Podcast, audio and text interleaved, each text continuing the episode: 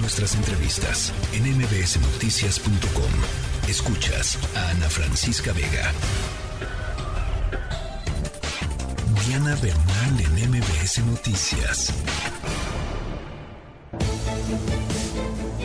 Diana Bernal, ¿qué prórrogas concedió y qué prórrogas no concedió el SAT a los contribuyentes en sus declaraciones? ¿Cómo estás? Buen jueves. Hola, mi querida Ana Francisca, pues con el gusto de saludarte a ti y a tu auditorio. Y fíjate que como habíamos comentado, pues el pasado lunes 3 de abril venció el plazo para presentar y pagar, incluso no te daban ninguna línea de captura que durara más allá de ese mismo día, lunes 3 de abril, la declaración anual de personas morales. Y pues siguieron muchas quejas en redes de personas que no podían acceder a la plataforma o que les borraban la información. Para esto SAT había contestado de manera muy formal, por lo cual se le agradece eh, a través de un oficio desde la semana antepasada, negando que iba a conceder ninguna prórroga y diciendo que no lo hacía porque desde eh, diciembre había puesto simuladores del aplicativo, desde enero había subido el aplicativo, o sea, el formato para llenar la declaración y que a la vez pues había puesto a disposición de los contribuyentes tutoriales ya rellenado. Pero como el propio SAT estaba consciente de esto, pues ese día habilitó un número telefónico especial para estar atendiendo las quejas que no cesaron. Por lo que si no presentaron su declaración, ahora sí que como consejo, el 3 de abril, hay que presentarla cuanto antes, porque mientras el SAT no te requiera, la tienes eso sí que volver a llenar, que volver a mandar, la vas a pagar un poquito más cara por la actualización y los recargos, pero por lo menos no te van a imponer multa. Así que pues esa sería la primera parte del comentario, mi querida Ana Francisca. Bueno, eso, es, eso está bien, ¿no? Me parece que es una buena noticia. Exacto, porque, este bueno, venció el plazo, pero la buena noticia es que todavía pueden presentarla, nada más actualícenla y no va a haber multas. Y otra cosa muy pues relevante en el mundo fiscal que nos afecta a todos es que ya entró en vigor ahora sí después de tantos eh, prórrogas el 4.0 El 4.0, famosísimo. 4.0, te digo, como versículo de la Biblia, ahorita que estamos en tiempos santos, ¿no? La 4.0, que es la factura que va, seguramente ya muchas personas del auditorio han pedido que les facturen algo, o algún teléfono celular, su gasolina, lo que sea, y ya les piden que les den el código postal e incluso muchos están pidiendo la constancia de situación fiscal para que te puedan facturar.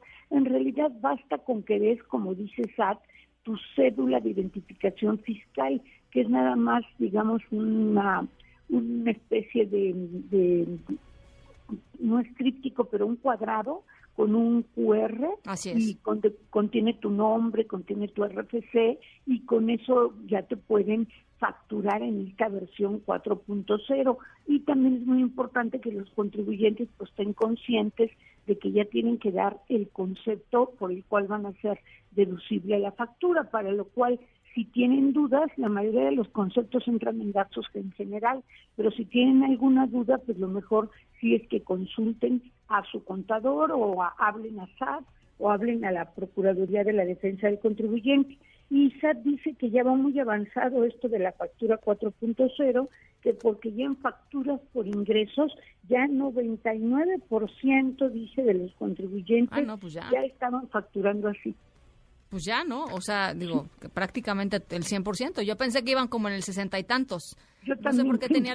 Y eso me decían algunos contadores, pero pues ahora sí que estos son datos oficiales, Ana Francisca. Y el único CFDI, que es lo mismo que factura comprobante fiscal digital por Internet, es un nombre completo, que se prorroga su entrada en vigor, es el famoso CFDI de nómina donde ya ves que hubo estos problemas de empleadores y de trabajadores, porque les estaban pidiendo su constancia de situación fiscal.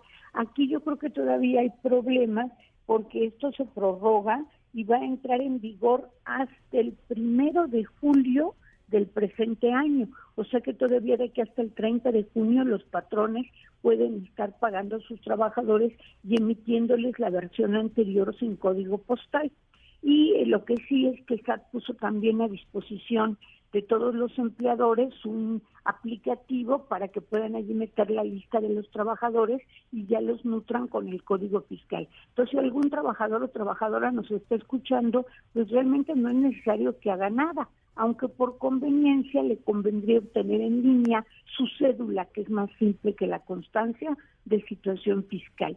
Y una última prórroga, Ana Francisca, me apena que sus temas sean pues a veces tan mm, no, no, oye, son, son buenas, o sea, está bien, está bien que enterarse, porque si no luego nunca se entera uno.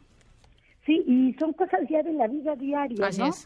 Entonces, todos aquellos contribuyentes, personas físicas que estén pagando su impuesto sobre la renta en el famoso reciclo, que es lo que antes era pequeños contribuyentes y que es el régimen simplificado de confianza, también SAT se portó generoso, yo creo que en virtud de la Pascua, que ya viene, y les dio una prórroga para que lo que es su firma, sus medios de contacto electrónico, su buzón tributario, puedan darlo de alta y actualizarlo de aquí también hasta el 30 de junio.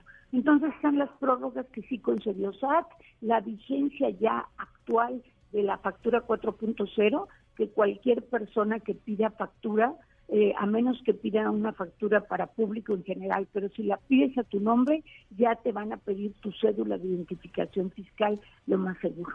Bueno, pues ahí está, y yo creo que el, el énfasis aquí tiene que estar en que eh, pues los contribuyentes seamos muy conscientes de que ahora sí no todo lo echamos al cajón de gastos en general, ¿no? Que solemos hacer eso, la verdad, eh, y que hay que ir eh, entendiendo qué gastos se tienen que facturar con qué conceptos. Y yo creo que es un poco, este, yo sé que el SAT no, es, no, es, no, no, tiene curva de aprendizaje, o sea, o lo presentas bien o no, o no está bien presentado, pero para los contribuyentes, este, simples mortales, sí creo que es un, es un proceso de aprendizaje y hay que ir poco a poco viendo y conociendo nuestros gastos y en qué y en qué cajoncito caben, ¿no?